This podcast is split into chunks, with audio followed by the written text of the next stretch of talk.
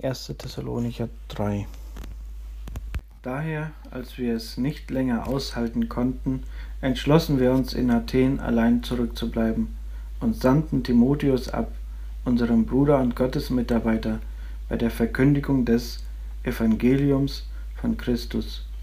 Er sollte euch stärken und euch Zuspruch für euren Glauben bringen, damit niemand in den gegenwärtigen Bedrängnissen wankend würde. Ihr wisst ja selbst, dazu sind wir bestimmt, denn schon damals, als wir noch bei euch waren, haben wir euch vorausgesagt, dass wir Drangsale würden erleiden müssen. Und so ist es denn auch gekommen. Ihr wisst es ja. Deshalb habe ich auch, als ich es nicht länger aushalten konnte, einen Boten an euch abgeschickt, um Kunde über euren Glauben zu erhalten, ob nicht etwa der Versucher euch in Versuchung geführt habe und unsere Arbeit damit vergeblich gewesen sei.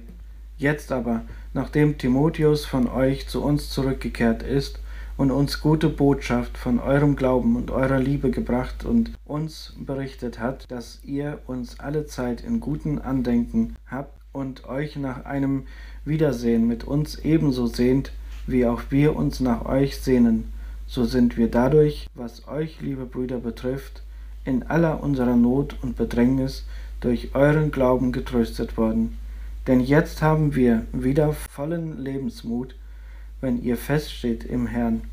Ja, wie könnten wir wohl Gott im Hinblick auf euch genug danken, als Gegengabe für all die Freude darbringen, mit der wir um euretwillen vor unserem Gott erfüllt sind? Tage und bei Tag und bei Nacht bitten wir ihn deshalb aufs inständigste darum, er wolle uns vergönnen, euch vom Angesicht zu Angesicht wiederzusehen und das zu ergänzen, was an eurem Glauben noch mangelt.